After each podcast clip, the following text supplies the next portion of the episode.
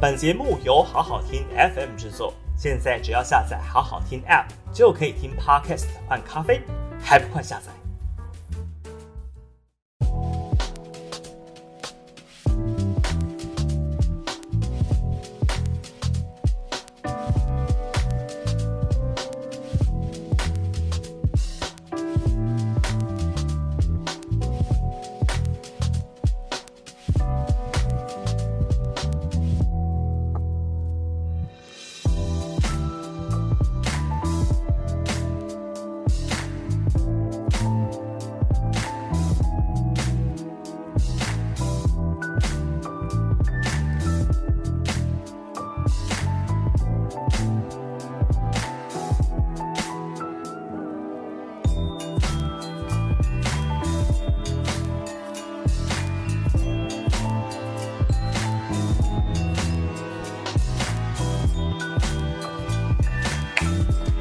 大家午安，欢迎收看下班不演了，我是朱凯翔。这个礼拜一又是我们直播的时间。那不瞒各位说，原本我今天是抱着一个非常欢心的气氛，想要来跟大家解析这个入位中介服务法，还有这个疫苗封存三十年这两个这两个议题。那为什么会是欢心呢？因为实在是有一点荒谬。实在是很荒谬，就是民进党到底哪一根筋接不对？这到底嚣张到什么程度，可以干这两件烂事？那这两件这两这两件烂事都是你都很难理解，说他他到底在一个什么样的决策模式下面，让他觉得这样做是 OK 的？那显然这两件事情都踢到铁板了，所以他们都在做紧急的危机处理。从某种程度来说，你不得不佩服民进党的危机处理，在选战的机器、选战的模式一开动之下，他真的自己的脸都打掉烂掉，把自己的脸磨在地、磨在柏油路上磨到烂，他都在所不惜啊！所以很快的，你看到这个疫苗封存三十年这件事情，马上在做危机处理了，马上在做这个事后的亡羊补牢了。虽然陈时中嘴巴还是很硬，但其实其实他看得出来，他确实在做危机处理。王必胜、吴思瑶都在帮他圆这个这个说法。然后其次呢，则是中介法。当然，没有人相信民进党的这个所谓没有强推啦，然后那个暂缓啊，暂缓又不是撤案，没有人相信民进党死了这条心啊。但是呢，你也不得不佩服他们，当发现真的不行的时候，他很快很快，诶，我又忘记关那个 BGM 了吗？我又。很快的就做出了调整，就做出了调整。那那那你也不得不佩服他们。但是呢，这个案子本身其实真的就是那种你气到极限，你气到极，你气到底了，你气到一个，你就是极致了，你就会你知道很淡定的默默笑出来。所以我本来是要用这个比较轻松的、比较轻松的，然后比较比较比较有趣的这样子的口吻来跟大家分享。但是我相信大家都知道了，就今天中午的时候传来非常不幸的消息，台南二分局好像是民权所吧，两名员警疑似是在疑似是因为陆陆续续还有案情这个细节还有待揭露，所以我都暂且用疑似这两个字。疑似呢，疑似呢就在追弃这个骑着脏脏车的这个窃盗嫌犯。于是呢，他们就追，追追追，就追到一个看起来还蛮乡间的地方，就不幸传来说说这个惨遭好像割喉杀害，两名远警遇袭割喉杀害，然后还不止于此，就是其中一名远警的一的配枪，一把警用制式手枪，将二十四发子二十四发子弹，然后呢都被夺走，现场就是就是只剩下看到员警这个配枪的腰带，枪跟弹都被都被抢走了，那。这该怎么说呢？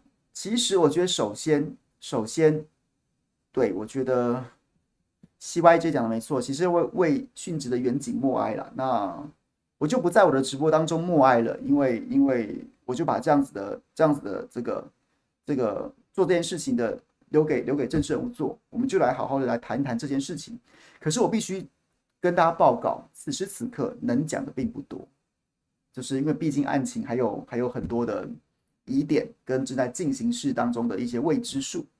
首先，我们还是向这个殉职两位员警致上最深切、最深切的哀悼之意啊！最深切的哀悼之意，就是同时，我们要对两位远景的家属，然后呢，致上非常深切的这个慰问之意。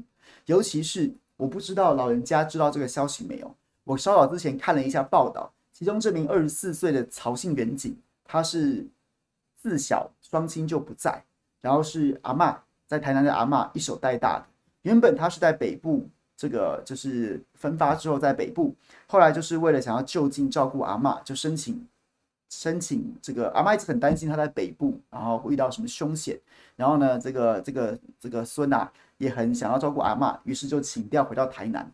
也许在祖孙俩的心中，台南是一个宜居慢活的城市，在这边当当警察，你也不求高官厚禄，你也不求这个这个宏图大展，但是呢，祖孙能够就近的互相照顾。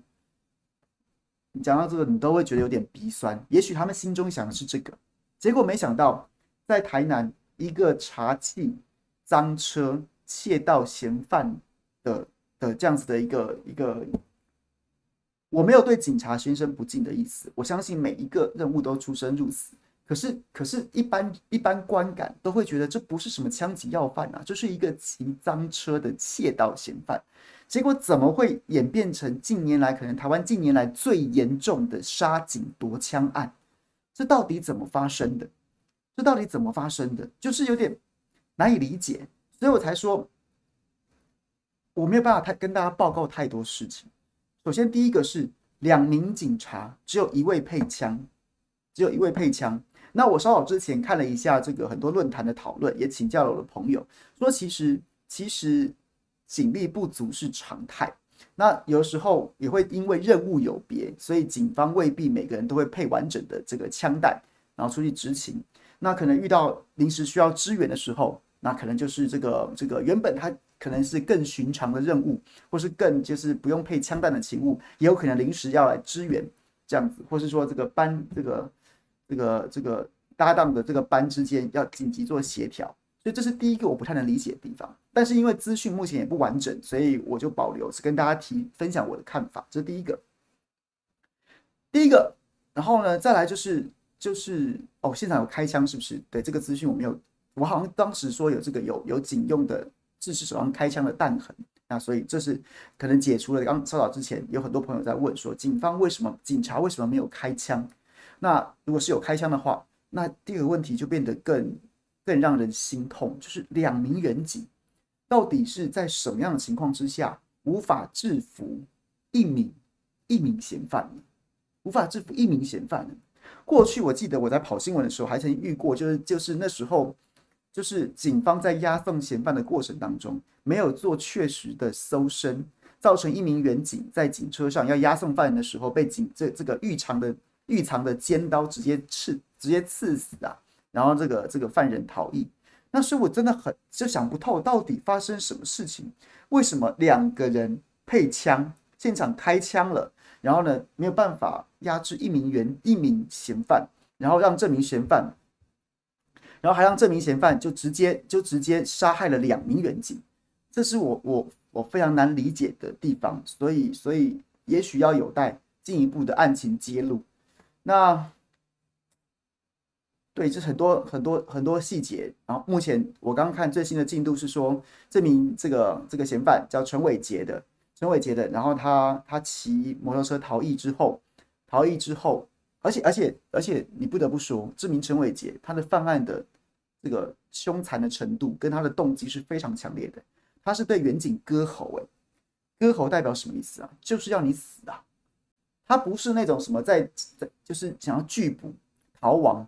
所以说他他他就是，所以他就是可能，比如说把你打晕呐，或是把你把你把你这个可能也就是随机开枪，然后可能打到你，然后你可能你可能不幸殉职，或者你有可能就是就是还未必未必会死亡，就是大家可以理解嘛，就是那种我为了逃逸，然后呢就是啊不管怎么样一阵扭打，想尽办法先把你制服啊，把你打倒啊，然后呢也许对你开枪，不管怎么样，但是那种但是如果割喉，我就觉得。割喉应该就是存心要取你的性命吧？怎么会一个窃盗嫌犯有这么大的杀机呀？怎么有这么大的杀机呀？就是，对，就是不太能理解，真的不太能理解啊！只是赃车而已啊，怎么会有这么凶的、所以他该不会也不是那种随机的被查到了，在围捕，在追缉他，他是不是他是不是其实是蓄意的把警方引到那个偏僻的地方，在进行夺枪，就是夺命夺枪啊？是不是这样子啊？那这个这个我也不敢说，只是这我心中会有这样子的这样子的存疑呀。啊，目前看来，警方公布了一个通缉，就是陈伟杰这个陈伟杰这名男子啊，然后那是不是就没有共犯了呢？是不是就只有他一个人呢？或是说，或是说还有没有其他的其他的这个暂不揭露的案情？我觉得大家可能都要再再看一下。那到不到？讯息是这样，然后稍早之前，我看在我开始直播的时候，这个据说这名陈伟杰这名男子骑的这个摩托车已经被查获了，在安南区的土城国中，不是，哎，这个北部的朋友，这个不是新北市的土城国中，是安南区的土城国中。有没有住台南的朋友可以帮我证实，安南区是不是有个土城国中？在土城国中查到了这个这个陈伟杰稍早之前被公布在追缉当中的机车已经找到了。那我就不得不说，我我真的要呼吁呼吁所有此时此刻，我相信整个整个南部也不说南部，可能全国都动起来了，追缉陈伟杰。陈伟杰已经杀了两个警察，他身上有警枪，我觉得他铤而走险，继续继续刷警，继续攻击执法人员的动机，恐怕是很强烈的，就俗称的狗急跳墙。所以就是。我知道你们听不到，你们都在忙。但是如果如果这是祝福，然后呢，并且提醒所有的执法人员一定要特别注意自身的安全。然后呢，你要呼吁所有这个这个台南市的市民们，台南市的市民们，现在这个案情让我想到什么？大家有没有看过那个？是不是叫是不是叫爱国者游戏啊，还是什么的？总之，它就是描写二零一三年波士顿马拉松爆炸案。波士顿马拉松爆爆炸案。当时就是两名这个这个极端主义的美国人哦，美国人哦，不是不是以不是这个外国人哦。然后在波士顿马拉松时期时这个期间，然后做了爆裂物啊，爆裂物里面放了钉子，然后他就放在这个终点前的这个这个观众的围观的这个人行道上，然后就就是就引爆之后，然后有有有小孩子，有跑者。跑者这个这个重重残，然后还有死亡的，还有小朋友，他是去帮帮忙加油的小朋友，就因此而丧生。然后在围捕过程当中呢，这其中一名嫌犯还枪杀了远警。我觉得这个这个案子现在此时此刻给我的感觉还蛮像哦，爱国者行动，对，爱爱国者游戏是是是那个汤姆克兰西的小说改编，对对对，爱国者行动。然后呢，当时就是这个是人神共愤的啊。波士顿马拉松是所有所有波士顿人的一个精神象征。大家知道，波士顿马拉松在举行的当天，所有在波士顿举行的职业运动都会因都会要避开嘛。像比如说这个波士顿红袜队，如果当天主场是是跟波士顿马拉松撞起的，然后球赛会改到早上打，就是要把所有的所有的焦点都留给波士顿马拉松，那是一个精神象征。然后发生这种事情，人神共愤，还杀还杀警，还还有孩子因此而死亡。所以呢，我记得没错，好像波士顿市长好像是下了一个七四十八小时还是七十二小时的的戒严令，要求要求所有的市民全部给我待在家里面，把门窗给我锁好，所有的公司行号一律暂停暂停营业，暂停上班，让把所有的道路空间，把所有的就是就是让执法者能够用用尽全力的去追缉这名凶手。然后后来就发现这名凶手是在一个住家，然后呢，就是一个住家一位一位夫妻就发现说他们这个度假用的小艇怎么会出现血迹？出现血迹，后来发现其中一名逃亡的嫌犯躲在那个船里面。对，就是这是真人真事啊！我就觉得现在台南台南的市民是不是可能要要当心一点？就是也许这名凶凶嫌，你必须要假设他是狗急跳墙的。你必须要假设他的精神状况可能是很危险的，就是就是很压很焦迫嘛。他可能也知道说杀了两个警察，也许警察们不用不用徐国勇在那边嚷嚷，很多警察对他恐怕就不会客气了。能够逮捕的，说不定也不想给你不想给你留一条生路了。我我不知道，我不能这样，我不能这样，我没有要指控的意思，我只是说他的精神状况一定处在一个非常紧绷的，可能可能很惊很很很惊吓，他自己会惊吓，毕竟杀两个人，然后可能或者是很很紧绷的状况之下，那所以执法者尚且要小心，那所以一般台南市民是不是如果今天晚晚间或什么的，就是尽量就少点出门，少点出门，就是能非必要作息，是不是就？就是尽量避免，因为我真的觉得说这个风险是存在的，所以特别跟大家分享一下。那如果要讲政治面的话，韦哲韦哲市长，然后立刻就就是说他去这个医院探视嘛，但是就是探视的这个状况似乎是被被被人诟病，就讲说他去的时间好像两名员警都已经传出不幸殉职了，那你去你去打扰家属有什么必要呢？不过，其实我觉得也这也不能全部怪韦哲，毕竟他就是父母官，发生这种事情，那你要他怎么办呢？如果他今天真的待在市长室里面，然后说我来指挥，恐怕也会有人有微词，所以我倒是不忍在这件事情上面苛责他。那龙介是发了发了这个短文，讲说这个也是呼吁民众，因为警枪跟警弹都被夺了，所以民众要特别注意。然后就暂时没有多说。那。我是很受不了，在台北的某些大官们实在是很莫名其妙。比如说，今天蔡英文总统跟游锡坤院长，哎，他们是不是去哀悼这个余婉琪呀？就是余天的二女儿，就是昨天传出，就是其实也是离苦得乐啦。那我们当然不能说不能说祝福，但是总是个解脱。那家人祝祝福家人要节哀，继往下走。那这个婉琪女士也是。就是就是离苦得乐，我们也我们也就是就是致哀这样子。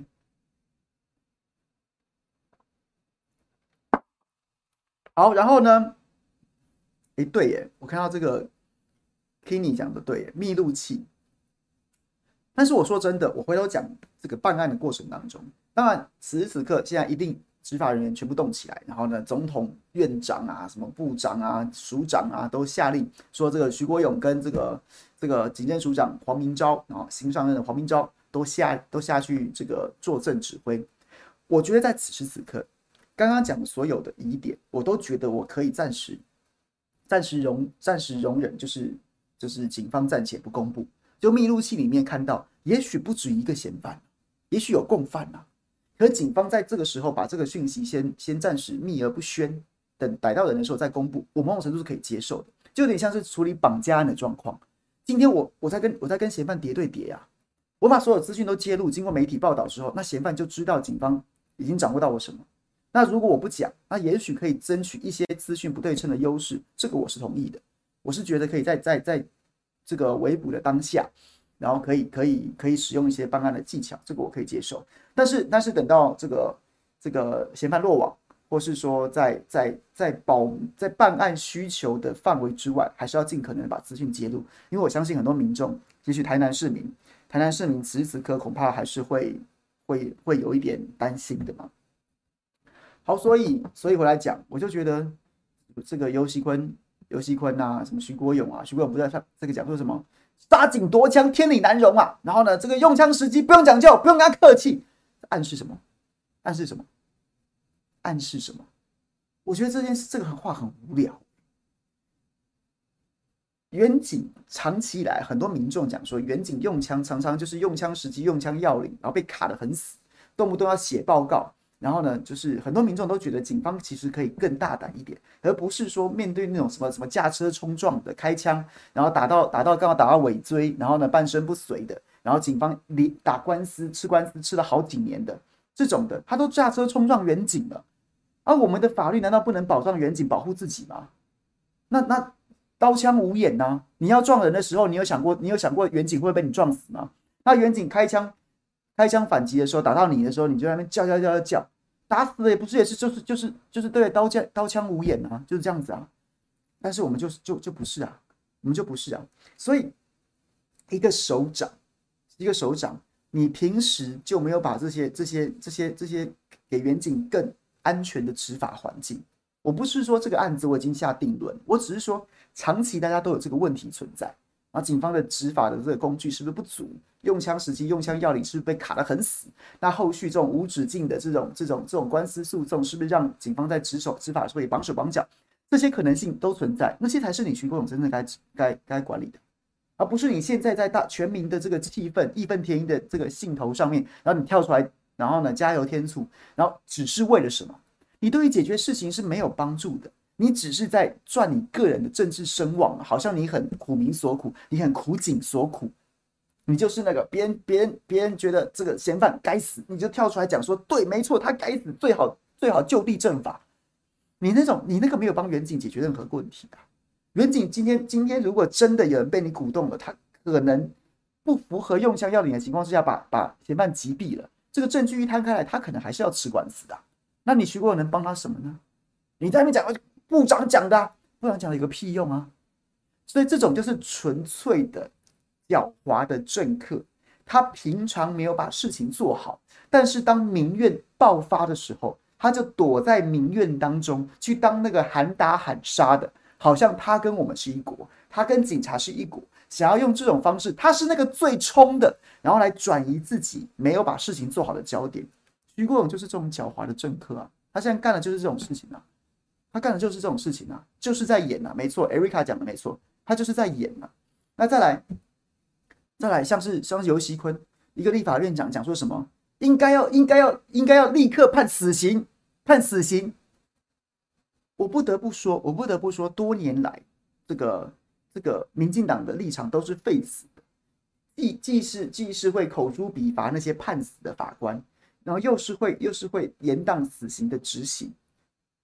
近年来当然有啦，就是民怨真的很大，然后他这个民进党政府也有执行枪决，可是这可是可是你现在跳出来讲，一方面你也跟徐国勇一样，就是面对民怨，面对民怨，你你你采取的是一个最廉价、最滥情的方式，就是我当那个最冲的，我国家权柄交在你手上，交在你手上，你虽然不是行政官员，你是立法院长，但是你也不你也算是国家最高掌握最多权柄的人其中之一。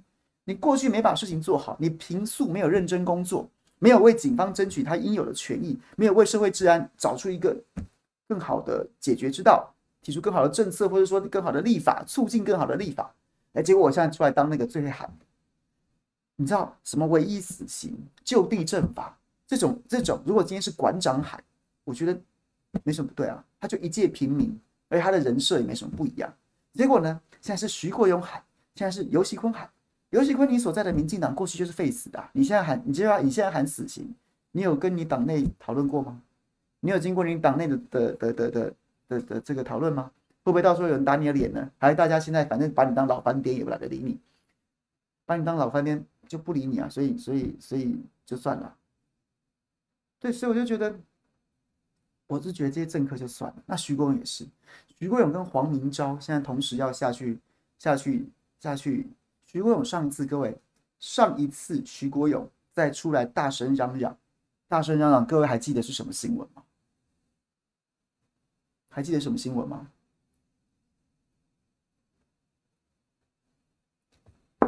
我喝口水，给各位二十秒时间想一下。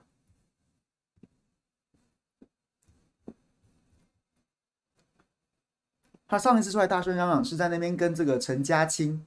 前检警政署长陈家清，然后讲说他这个这个闪电退休，是因为这个徐国勇干涉他的人事啊，干涉他的人事介入甚深呐、啊。然后徐国勇不是出来呛他说什么？人事权本来就我的，本来就我的，谁跟你是你的？那是人民的，你只是在法务部长这，哎，对不起，内政部长这个位置上位置上面的打工仔、啊，谁投票给你了？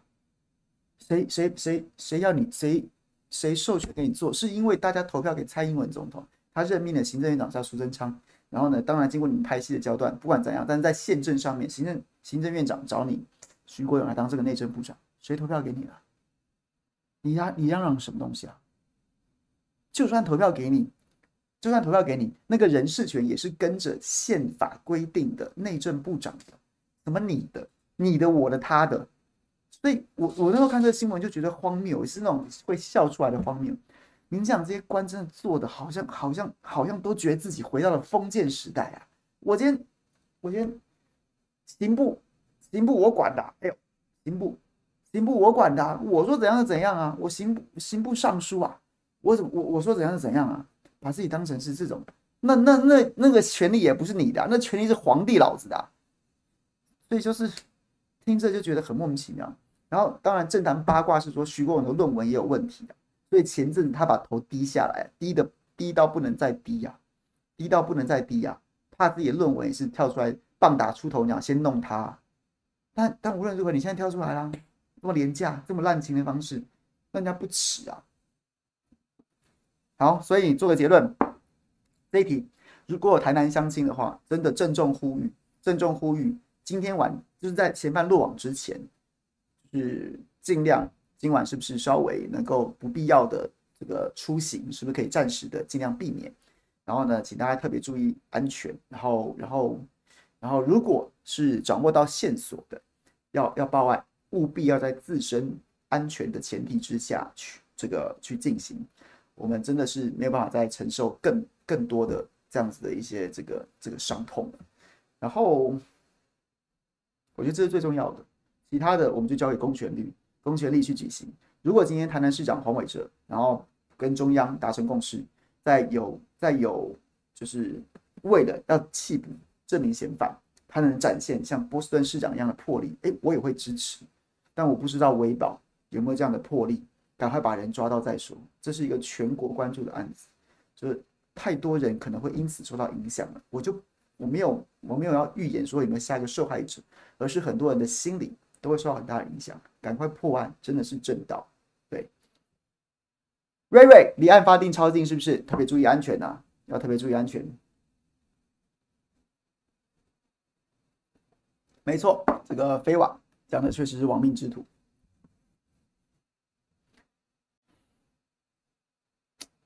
讲到这个南部的朋友，浊水溪以南，台南、高雄的朋友，台南、高雄就是大家都认为这个就是民进党优势极优势的选举。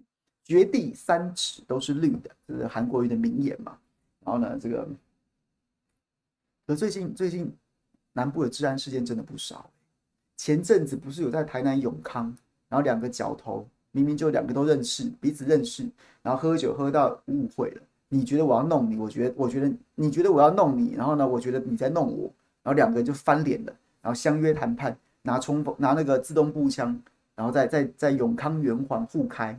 互开了三三四十枪吧，不知道大家有没有印象？三四十枪哎，三四十枪哎，那个那个那个，你会以为是阵头来了耶，三四十枪哎，三更半呃凌晨在三更三凌晨不在那边，对不起，我更正，清晨的时候。然后呢，当年直播组在街上打架，警政署长就下去弄韩国瑜啊，就是韩国瑜这个治安弄不好，他要下去作证。你在永康街头，而且他不是他不是什么一般的那种矮骡子，他是脚头，脚头在火拼，开三四十枪啊，像没事一样，没有事一样。然后呢，前阵子不是这个，前两天前几天啦，这高一一冲进冲进医院里面去对对行刑式的枪杀，哎，也没像没事一样，像没事一样。然后结果现在现在这个这个这个两个警察殉职了。民怨看起来要爆发了，你前面累积这么多民怨，现在要爆发了，要赶快要啊都要处理。你前面就发生这些事情，难道南部的乡亲觉得这是理所当然的吗？我前阵子去年呐、我还记得有一段时间，这高雄天天在开枪哎、什么面包师傅谈分手啊，靠啊，他掏出枪来就开了。然后不是大家那时候都都大家是不是那时候都在那边在那边开玩笑说什么？说开玩笑说什么？我住高雄哎、啊，是不是只有我没有枪？怎么怎么今天这个这个发出事就开枪？哇，那个出事也开枪，然后大家都在开枪，到底怎么回事啊？所以，结果我们的政府在忙什么？我们政府忙着把疫苗的秘密封存三十年，我们的政府忙着要搞数位中介法，为什么？以后数位中介服务法开始之后，也许你就听不到我讲话了，你就听不到我讲了。或是我我你今天听完我直播，你没跟到我直播，你就跟不到了，因为我可能立刻被上警语啊，或是我被下架了。对对，这个 Kenny 记得吗？记不记得有一个什 么面包师傅跟女友，跟女友，然后呢，跟女友，然后就是就是谈分手，然后女友好像带着两个人去助拳，好像也担心这个师傅好像有点暴力，就师傅就拿枪出来开啊，这是一个这是一个被面包耽误的耽误的枪手吗？是不是这么悲哀的事？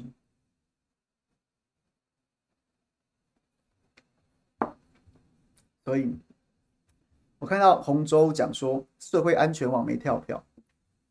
社会安全网跟这个还不一样，就是我们当然现在不知道这个案子，可是比如说刚刚讲永康四十多枪脚头互开的那种，那个跟社会安全网真的没关系。社会安全网是一般的随机的暴力犯罪，它可能强调是说这个事前的预防、心理的卫生，然后呢这种这种社区邻里之间的社工这个这个网络的这些照顾，然后呢减少这种这种比如说因为思觉失调啊，又或者是说因为这个社会边缘人啊。能不能提早发现，或者说这种高风险家庭、高危险、高危险的这个这个个案，然后呢提早发现，这个比较类似什么？这个比较类似当当时那个叫什么？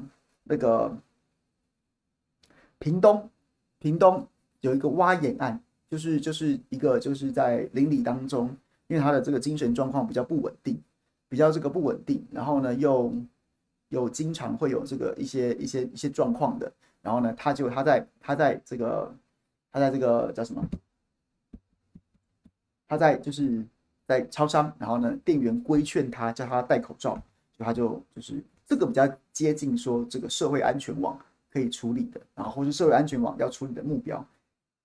但是这种黑帮犯罪就不是啊，黑帮犯罪纯粹就是你公权力不彰啊，或是你公权力，要么是人家看你虽小，要么就是人家，要么要么就是你公权力就是就是没有办法去。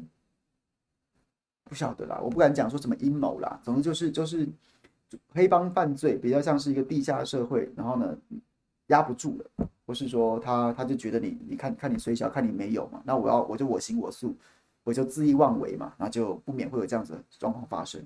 所以我倒是觉得社会安全网跟这件事情有点像是比较不一样的状况。对，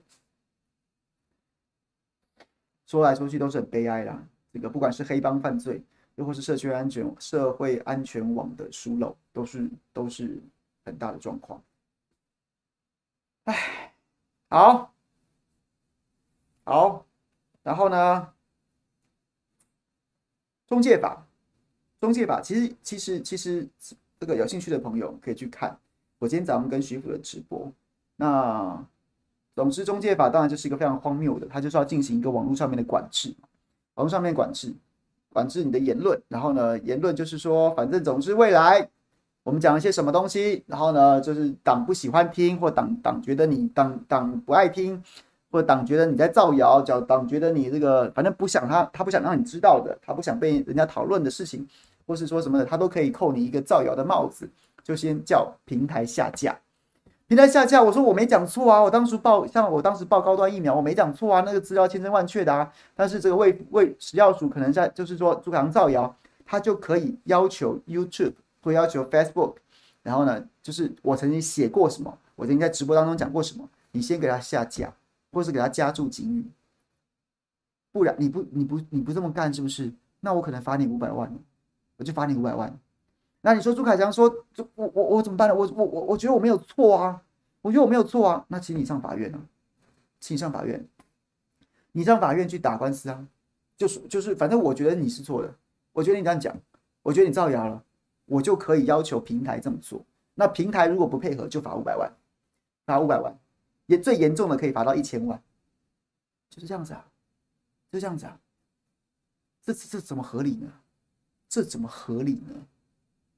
然后呢，这还颇有一种，就是 NCC 坐庄，他列这个法案之后，他他他邀请大家一起来，食药署可以啊，这，卫福部可以管，经济部可以管，农委会可以管，经管会可以管，甚至中选会都可以管，公平交易委员会都可以管，都可以说我的我的业管项目当中，如果有人讲了跟我业管项目当中的的这个形式让我觉得他讲不对，我就可以要求平台去下架。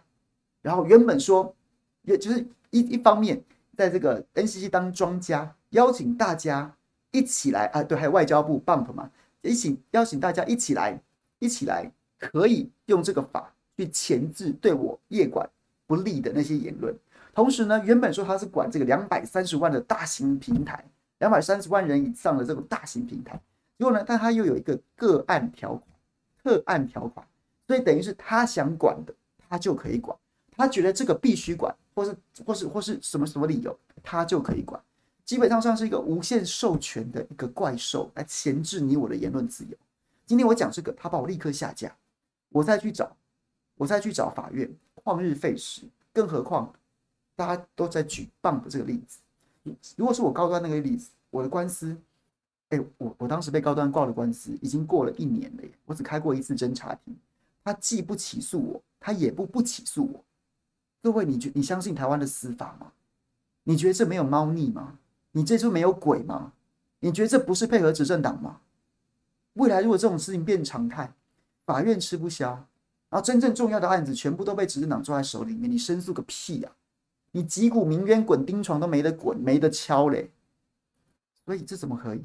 那像棒福的案子，外交部第一时间说他以讹传讹误导国人，就把你下架，就把你加警语了。如果他当时就可以这么做，各位，事后是外交部改口说谢谢他救人。如果他当时就有这种莫大的权力，直接让你直接把你下架，他还会道歉吗？他还会改口吗？就不会了，就不会了。所以就这么简单，就是这么简单。所以这个案子才会引起这么轩然大波啊。然后呢，在上周的公听会，Facebook、YouTube、Line 啊，这等等大平台，大平台都已经表示反对了。可是，然后他们还是大平台。各位知道说，如果这个罚下去，这些国外。国外品牌他未必鸟你啊，管你去死啊！你那要我罚罚个屁呀、啊！他还有可能做到这样，但当当然他也可能因为为了要落地，为了要在台湾扩展各各种业务，他会他会听民进党政府的，这种都有可能。但是他还是相对来说比较有抵抗力的。那些台湾的小平台，相对小的平台，受制于百分之百受制于这个这个中华民国政府的 PTT 啊、，D car、巴哈姆特啊这些什么的，就直接告诉你说两种选择，不然就我们关掉收一收，不要不要。不做了，像 PPT 就是讲说，他就他是个非商业平台啊，我一次给你罚五百万，我还玩吗？那要么我就干脆不做了，再不然我就是看一看一帖删一帖啊，看一篇删一篇啊，省得找麻烦了，不用等你讲我就删了，我就删了。这当然要反对啊。好，那于是反到上周反对完之后，反对完之后，就发生什么事情？民进党就撤就说了，我礼拜五晚上晚上就得到消息。说苏贞昌确实在行政院里面大发雷霆，说谁给我搞这个？谁给我搞这个？但是他不是说不能搞这个，不是说什么他要捍卫言论自由啊？谁给我在选前搞这个的？谁给我在选前太没有政治 sense 的给我搞这个？给我听！确实，我得到消息，确实是苏贞昌喊停的。但是你各位，你各位觉得他是要捍卫言论自由，还是觉得说这个这个？也引起的轩然大波，引起的网络翻、网络炸锅，已经影响到民进党选情。好，总之他就是这样说了。但是选前不提，选前不提，选后不会提吗？选前不提，选后不会提吗？他如果选赢了，他不提吗？他如果选赢，他不提吗？已经有潜力了，还记得当时卫福部长陈时中搞那个什么医材医材上线的案子，也是医界都反对啊。然后呢，陈时中也说：“好好好好好，都反对。那那个公听会不开了，公听会不开了，他直接公告通过，他直接公告行政命令空通过，通过。当然这个是法比较复杂，但民进党想要过，能会会不过吗？所以你各位真的，我对选举当然有非常多的意见。我我之前也说我我新新北市我不太想投侯友宜，可是可是这件事情唯一会。”唯唯是我认真的会把它作为我在年底投票的参考，就是如果没有让塔绿班死后，如果没有让民进党狠狠的受重创，他为什么不提啊？对他来说，这是这也许是最后的几里路啊！你在你在你在频谱上，你在有线电视的频谱上面有一个中天频道，是不是？我直接把你关了啊，我把你关掉啊！你够你就你就你就对不对？所以我就在有线频谱上面一统天下啊！我在有线电视，各位，你每一个月缴五百五十块看的有线电视，我已经一统天下，全都是绿的。再不然看起来是蓝皮的，我我真的要去瞧事情的时候，你是瞧得动的啊。那所以呢，我再把网络也杀光，我再把网络言论也杀光，就再也没有人反对了，就再也没有人反对了。这是他，也许他认为他最后几里路啊，你反吧，你在那边叫什么叫？我二零二零年这一关过了，我把这个法过了，之后都是我执政，你叫吧，你叫破了喉咙也没人来救你。有没有小时候看那种什么片子？不是骗子啊，就是那种什么什么那种什么剧，有没有这种淫荡的淫荡的少爷要去强奸民女的时候，你叫啊，你叫破了喉咙也没人听得见，就这样啊，真的就这样子啊，真的就会发生在你我身边呢、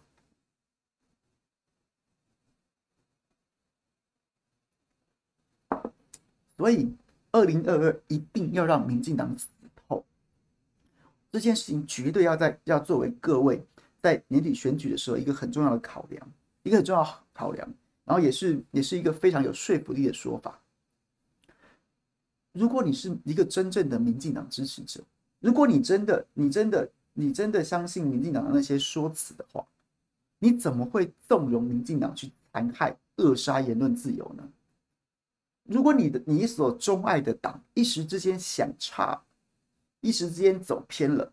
那你一定要在二零二二的选举中狠狠的教训他，就算是自己家儿子，我不是鼓励体罚，就是自己家儿子亲亲的，他真的他真的错了，一个巴掌呼上去，那是为他好，那是为他好，所以请各位务必要认真考量这件事情，认真考量这件事情。好，那那其中还有一些猫腻。魔魔鬼在细节当中，我今天早上在直播当中有有有给大家一一点出来，点出来什么？点出来什么？点出来说，在这个数位中介法当中藏了很多的商机啊，藏了很多的铜臭味啊。比如说什么？比如说当比如说政府觉得政府觉得朱凯翔在造谣，或是我的言论有问题，我呢觉得我没有，我们两个字两造申诉到法院的时候，申诉到法院的时候。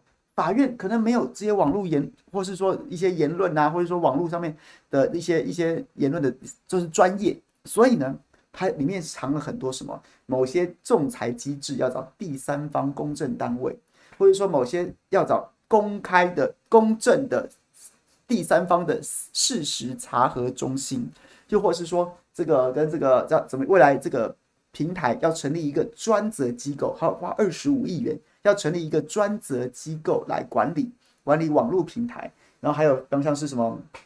还有专业的民间举报机制啊，就是说政府没有那么多人力去管这么多的网络言论，所以它会有一个会有一个民间举报机制，专职的廖北亚、奉旨廖北亚、金牌廖北亚，它有没有这样的机制存在？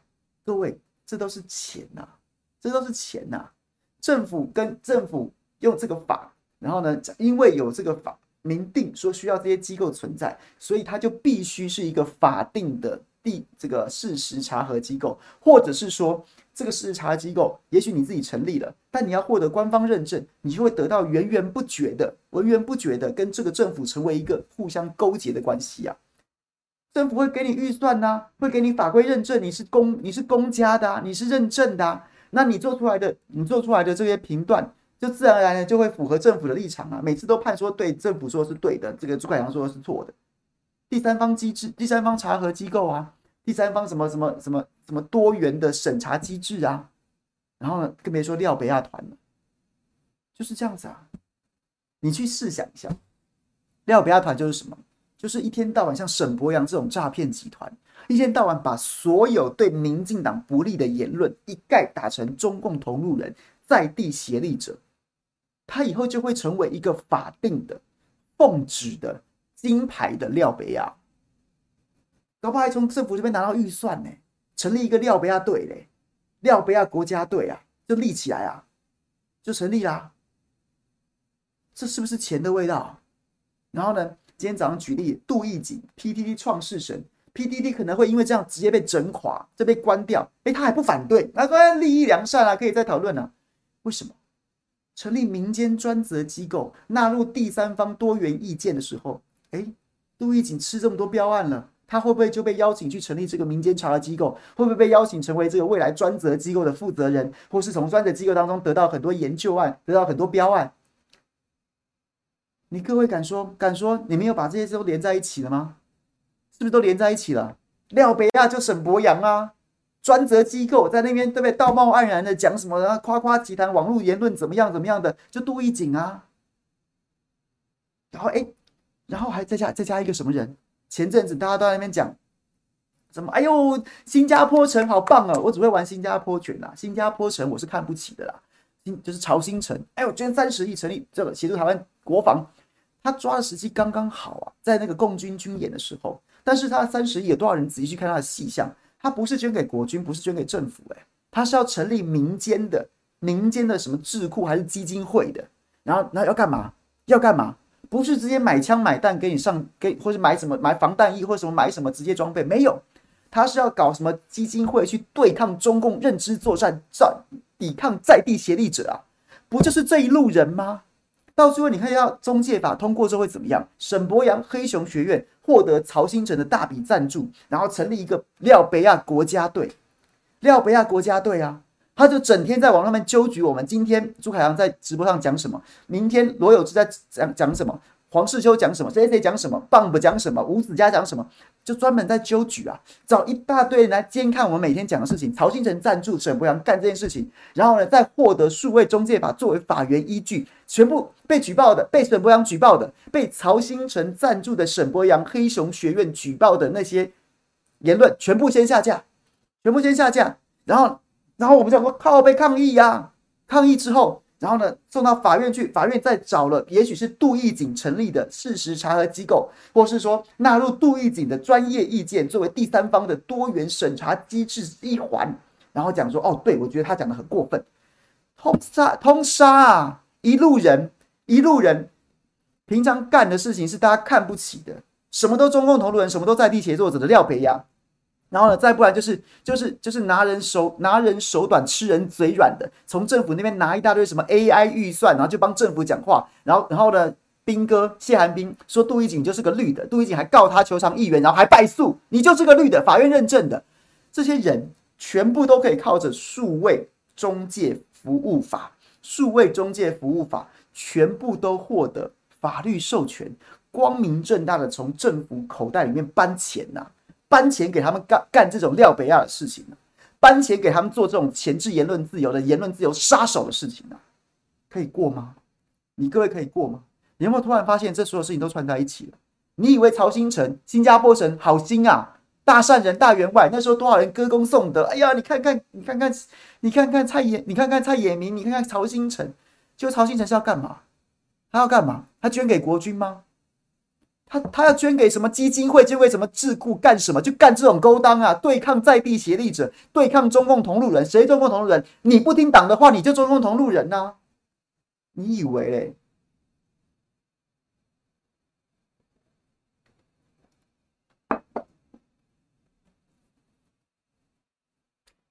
有没有串起来？有没有串起来？不然你以为这数位中介法干嘛？它里面藏了这么多啊！你为什么看着说谁谁好像？就是哎呀，那那我我我这利益良善，但我不得不反，但我不反对啊。这个立法应该要怎么样怎么样？为什么为什么不能死？因为本来这就是一个结构啊。沈博阳这种人，杜奕瑾这种人，本来就帮着民进党在打击异己啊，仗着他们一个什么警察大学什么教授的身份，然后呢，党监察院找沈博阳去演讲，哦，看起来人模人样，道貌岸然，看起来学学位地位学术地位从容啊，哇，这个这个这个指点江山。然后呢，出去外面就招摇撞骗，成立黑熊学院，我来帮大家讲课，帮大家打怎么打，怎么讲这个这个急救自救法，怎么打这个城镇战，然后怎么样强化自己的心理意识，防止中共认知作战，讲这套，讲这套啊，就是一个本来就是一个互相的关系嘛，党给他资源，党给他 credit，然后呢，他就他就在选举的时候，他就在平时帮党铲除异己，帮党打压异己，帮党把异己身上贴标签，讲的都是党爱听的啊。就本来就已经是个共生关系，反正就是一个共生的关系、勾结的关系。数位中介服务法只是让这种勾结的关系被认、被法制化而已啊，更加的光明正大啊。你怎么能不把这种法挡下来啊？他已经荼毒我们这么多年了。说什么中共同仁抓到是谁？抓到是林伟峰。你有看沈博洋讲什么？他说我气到牙牙齿都咬破嘴唇了。那那那然后呢？然后呢？这就是诈骗集团。诈骗集团就跟你讲什么？诈骗集团就跟你讲，你买了他的药，你可以治什么病，吃什么病，治什么病，治什么病，但是不行。同样的，你听了沈伯洋的黑熊学院，他说可以对抗认知作战，他可以，他说可以在在战争发生时前急救自救，其实也是不行。那请问一下，他跟诈骗集团的差别是什么？都是都是给人家画一个大饼，然后没有用的，没有没没有意义的。然后呢，你从中中饱私囊，那你不是诈骗集团，你是什么？只是卖的商品不一样，一个要卖有形的，你卖的是无形的而已啊。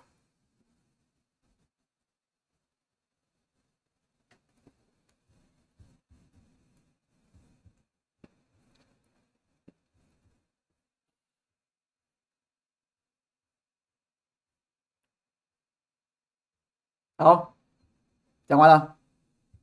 数位中介法一定要挡下来。哎，还没讲完，还讲对对对，抱歉。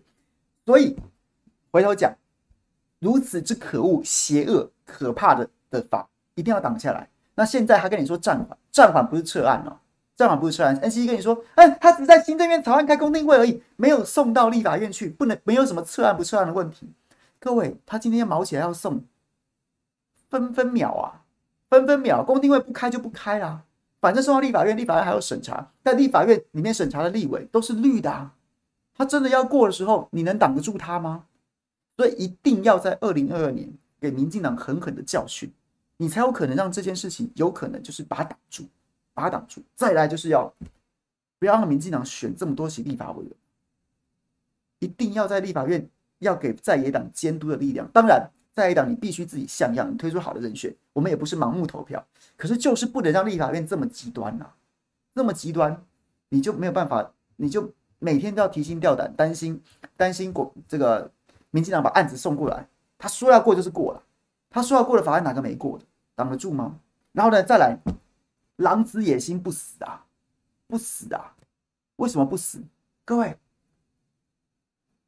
一方面跟你说呀，这个案子要从长计议；另外一方面，网军同时网军侧翼同步造谣啊，以以林静仪为首的造谣，造什么谣？硬是把国民党跟民众党曾经提出那个针对性私密影像的防治的草案拿出来讲，说这就是数位中介法，说是国民党跟民进民众党是民众党最早提的，国民党也提了，时代力量也提了，怎么能都怪民进党呢？林静仪真的是个无耻之徒啊！他就是他就是永远都在温柔坚定的造谣，是不是不识字啊？是不是不识字？是不是智障啊？他们现在侧翼在贴的，民众党跟民进要跟国民党提那个案子，他白纸黑字就叫私性私密影像的什么处理法，什么什么类似这样子，跟你的数位中介服务法这个烂名字完全不同，名字就不同。名字就不同，人家提的是很明显的针对性私密影像，大家还记得吗？N 号房那时候，它里面强调的是这个法治精神，一个很强、很很强调的是及时处理，就是发生这件事情的时候，一旦网络上出现这种东西的时候，有没有嫌犯，有没有被告，什么有没有什么原告，真不管这种东西，就是不可以在网络上流传，所以要及时处理，就是针对这种很明确的，这个大家有意见吗？这个大家有意见吗？我喝口水，聊天室，你告诉我。你会有意见吗？谁会有意见？就是下架啊，有什么好讲的？不不管有没有被害者站出来，你看到这种东西就是下架，这有什么问题？那个法律强调是这个啊，但是现在数位中介法是吗？不是啊，它是针对说什么这些这个部会那个部会，然后针对网络上面有这些什么不实言论，它就可以要求下架。你这个你你这包山包海啊，NCC 坐庄，大家都来玩呐、啊，大家都来对我不利的全部下架。黑心快筛，请你下载；Bump 救人，请你下架；高端疫苗，请你下架。什么都可以下架啦。农委会陈吉仲整天说谎的，整天说谎的，怎么怎么中国中国菇啊，石斑鱼有没有超标，全部请你下架。他说了算了。这个跟那个可以比吗？字面上的名字就不一样，字面上的名字就不一样，它的内容更是不一样，要多么丧心病狂。或是说要多么智障低能才会把这两件事情混在一起谈呢？但是他们还是敢这么做，还是敢这么做啊！还是敢当当你我文盲，当你当你我智障，他们就敢这样子凹啊，就敢这样子凹啊！你能不让这个党死透吗？你能不让这些侧翼彻底的闭嘴吗？你不生气吗？你不会生气吗？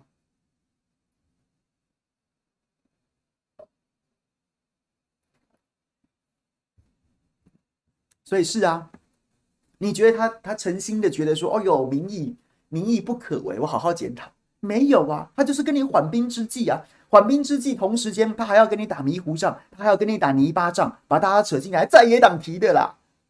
这个党有在反省吗？他有真的知道这件事情不对吗？他就是在等一个时机呀、啊，他就是在等一个机会啊，他还是会再提的、因为对他来说，这就是。永久执政的最后一块，或是也或是倒数几块拼图嘛？电视一统江湖啦，我把网络也杀完，我把网络也抓在手里当中，你们就死透啦！什么反反对势力，天地会吃耻啦！什么反清复明，不必再喊了。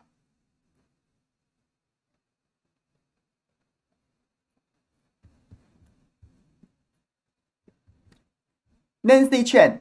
代替 MC 券抖内支持凯翔，哎，MC 券这这这这位姐好久不见了，她一切都好吗？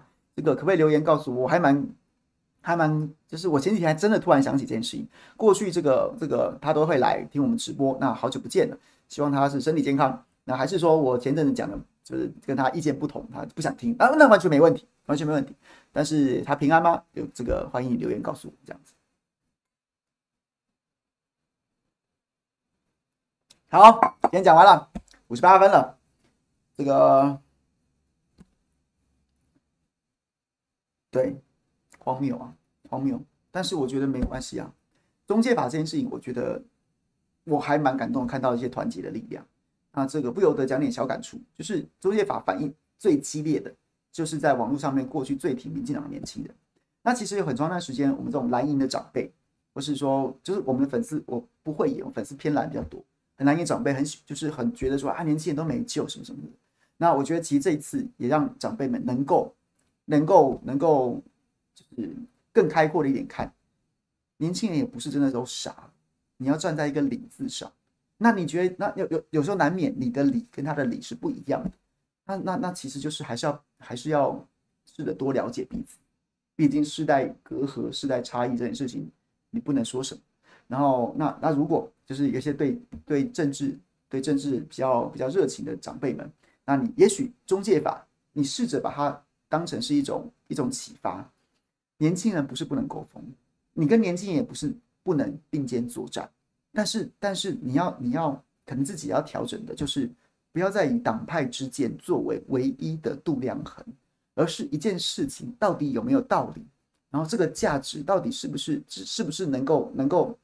就是是下一代所要的价值，那我是不是能够试着了解，并肩作战的感觉是很好的。不觉得这一次大家一起并肩作战，把中介法暂时的挡下来，让民进党真的瑟瑟发抖，这件事情是很值得开心的吗？当然了，仗战没结束。OK，谢谢茱莉亚，谢谢你，谢谢你抖内。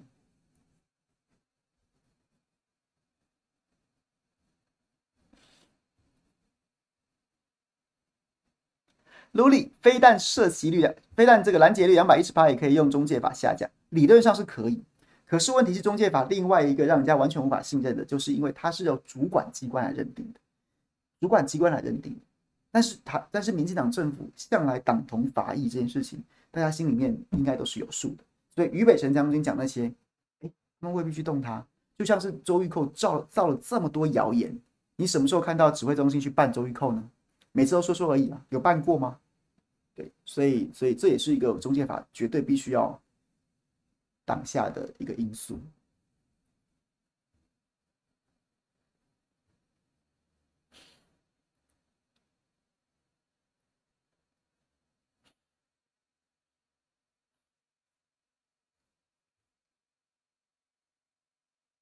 是 Kenny Kenny 讲说，反对中介法才是真正的抗中保台。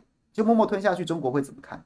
中介法就是就就是一个就是一个网络的网络的这个这个有点类似，就是一个网络上面的墙啊，就跟对岸有点类似啊。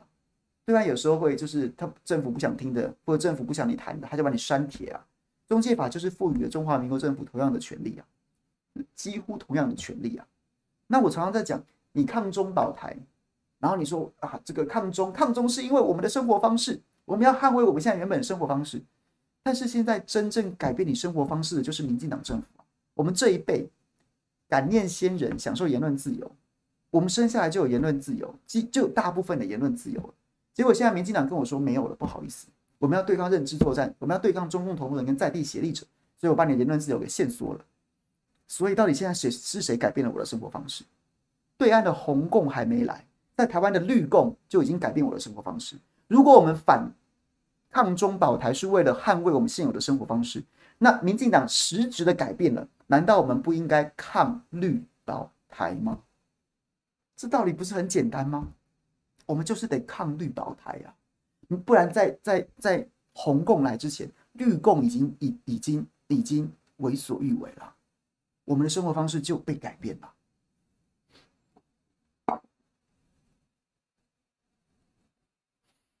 亮亮去跟对岸向网友介绍中介法，哦，太精彩！那我等一下来回看一下。好了，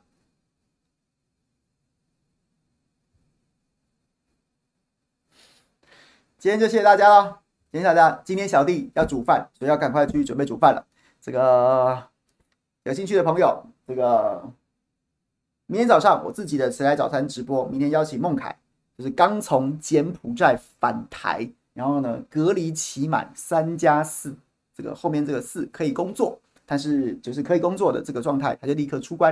然后我们会来聊一下他在柬埔寨的见闻这一趟，这一趟到底这个这个这个遇到什么事情，然后怎么看这个议题。然后呢，下午在中广，还有在中天，啊，明天没有在中天了，因为我最近换时间了，我可能礼拜二本来下午在中天，现在换到礼拜五去。